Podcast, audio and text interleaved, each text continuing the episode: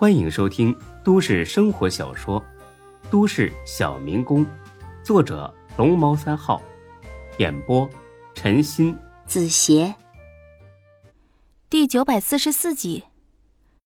门徒和夏林即将打响与楚天集团的这场硬仗，一时间颇有点山雨欲来风满楼的气氛。但孙志无暇关心这些，因为再有十天。就是他跟钟小雪的婚期了，他把所有的精力都放在了自己的人生大事上。才哥他们也把店里的事务暂时交给员工打理，腾出时间来帮着孙志做最后的准备。当然，这种大事也是才哥显示地位的绝好机会。借着给孙志准备婚礼的名义，他以孙志婚礼总负责人的身份，开始理直气壮地指挥所有人。尤其是对华的这个总店长，那更是像教训孙子似的教训他。哎呀，老蒋啊，我让你买喜字儿，你就买这种垃圾回来，颜色太暗了哈，一点都不喜庆，咱就换。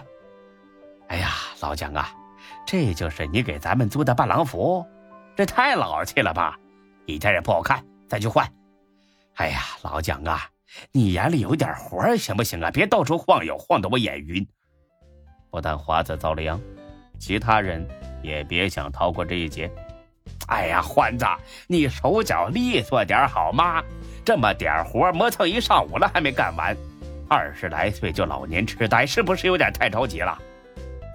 哎呀，天师啊，我让你写的是喜联儿，你写的这么潦草，谁能看明白写的什么呀？修书法呢你啊，白瞎了这么好的纸了，重新写，再写废了，你自己掏钱去买张纸去。总之一句话，才哥已经嚣张到了极点，神气到了人神共愤的地步。反正大家也都是敢怒不敢言。这天一大早，他刚到店里边，突然接到一个电话。接完电话之后，他不嚣张了，也不神气了，因为这电话。是从酒店打来的，因为这电话是从酒店打来的，孙志老家县城的酒店，说的更精准一点，就是孙志大婚当天招待客人的酒店。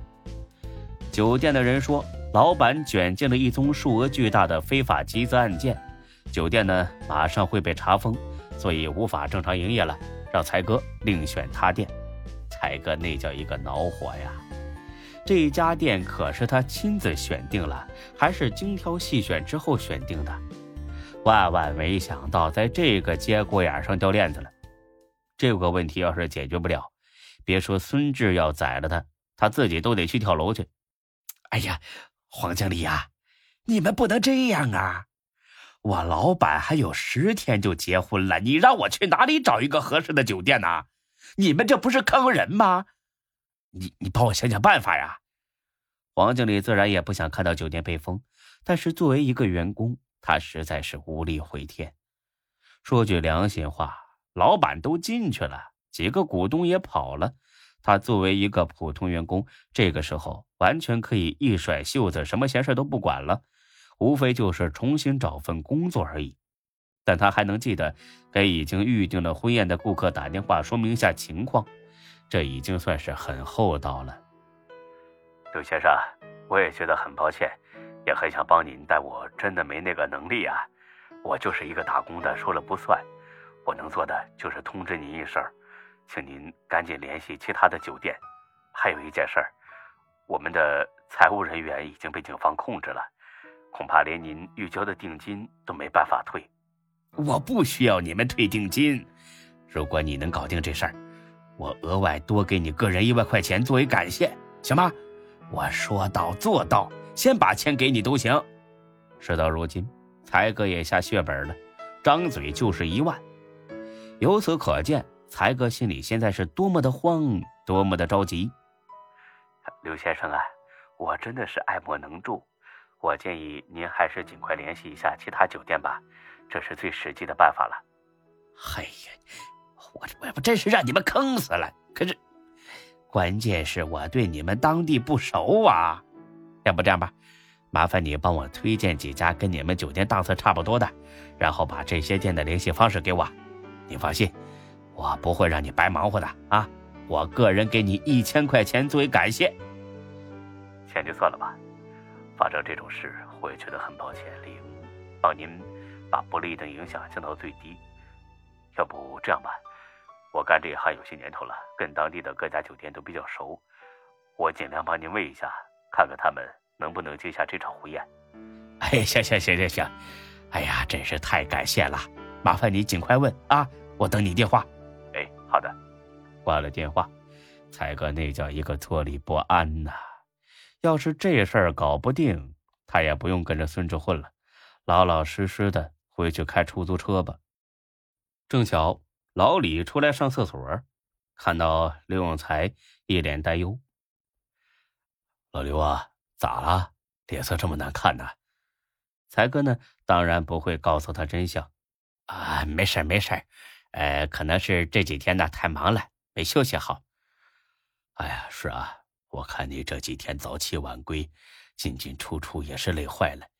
不过孙志能把这个活交给你，说明信得过你，这是好事儿。老刘啊，你别嫌我话多，我是过来人，我得嘱咐你一句：结婚可是人生大事，马虎不得。尤其孙子结婚当天还会去很多有头有脸的大人物，所以你得把一切事物都多核对几遍，千万别嫌麻烦，不然到时候真的出了纰漏，那可就丢人丢大发了。他们两家人心里也会觉得膈应，那样就不好了。听了这话，才哥更头疼了，哭的心都有了。本以为万事俱备，只等喝喜酒。这下好了，来了个大反转，哼，估计离这喝药自杀也不远了。呃，我明白。那行，再坚持坚持吧，再累呀，也就这几天了啊。我估摸着呀，等这事过去了，孙志啊，准得给你包个大红包。才哥苦笑一声，大红包是不敢指望了，别把我装麻袋里扔海里喂鱼就行。哎，老李，啊你去忙吧。别管我了啊！哎，好。老李刚走，李欢就来了。才哥，刚才出门的时候，志哥让我给你捎句话。他说又有很多大学同学确定能去参加婚礼了，所以宴席得在原来的基础上再多加两桌。才哥的眉头皱的都快拧出水了，怕什么来什么。啊，知道了。你知道了有个屁用啊！你得给酒店打电话。让他们知道才行，又不是在你店里招待客人。呃，那个我知道啊，我很忙，一一会一会儿再打。哎，别，志哥说了，让你赶紧打，现在就定下。这个，等等吧，呃，万一又有别人来参加呢？不急这一会儿嘛。呃，也是哈，要不这样吧，干脆再增加四桌，到时候多退少补就是了。四桌。哦，对啊，哎，你这是什么表情啊？哎，我我我是替孙志心疼钱呐！哎呀，多一桌就得多花好几百块钱呢。我操！哎，你思维真够独特呀！这是结婚，人越多越好。志哥差这点钱，还是钟家差这点钱呢？再说了，多开一桌就多收一桌子的份子，稳赚不赔的好吗？真是个土鳖！赶紧打电话。你要是没空，把酒店电话给我，我来打。哎，我打不打？还是我来打？你去忙吧。不，志哥说了，你这几天操心事多，万一忘了就麻烦了，所以让我看着你打了这个电话，再去干其他的。才哥呢，实在无话可说了，默默的抽出一根烟，点上，深吸一口，欢子就懵了，什么意思啊？耳朵聋了？你在这摆什么造型啊？行为艺术啊！赶紧打，不然我给志哥打电话了啊！哎，别别别别呀，欢子，那你到底打不打这个电话？事已至此，瞒是瞒不住了。哎，欢子，这家酒店出出了点出了点小状况。李欢白了他一眼，夺过烟去点了一根。怎么了？他们想临时加价啊？他们不敢吧？不怕咱们给物价局打电话举报？哎呀，不是这个，那是有些菜品需要调换，这也没什么大不了的，能接受。哎呀，也不是这个。哦，我明白了，是不是他们停车场太小，所以开车去参加婚宴的客人得自己找停车的地方？这个更不是问题了。志哥早就考虑到这个情况了。呃，他说了，酒店东南方向五六百米远的地方就有一个新建的大型停车场，到时候咱们安排一个人，专门在那儿给参加婚礼的客人支付停车费就行了。哎，也也不是这个，那是怎么了？总不能这酒店跟天师的庙一样突然塌了吧？才哥长叹一声：“要是真的塌了，反倒好了，那就天灾。”谁也不会因为这个怪罪他，但现在，这不是天灾呀，这纯属人祸。当初有好几家酒店可供选择，最后才哥力排众议，选了这一家，这个锅他是背定了。见才哥愁眉苦脸的这副样，李欢呢也意识到了不对劲儿。我操，不会真的塌了吧？没有。我操，吓我一跳！我就说吧。这么大酒店怎么可能突然塌了呢？那不就早上新闻了吗？哎，没塌就好，其他的问题都好解决。呃，说吧，到底怎么了？呃，你得保证不跟孙志说。不好意思，在你跟志哥之间，我一向选择站在志哥那边。欢子，我的好老弟儿啊，这次不一样，出事儿了，出大事儿了，你必须站在我这边。不然我就真的彻底完蛋了，完蛋了，啊，彻底完蛋了。对呀，活该。欢子，这个时候你可不能说风凉话呀！我真的，别废话了，就问你说不说吧？不说，我真给志哥打电话了，让他自个儿问你。别别别别别，我说我说还不行吗？等才哥说完，李欢惊得手里的烟都掉了。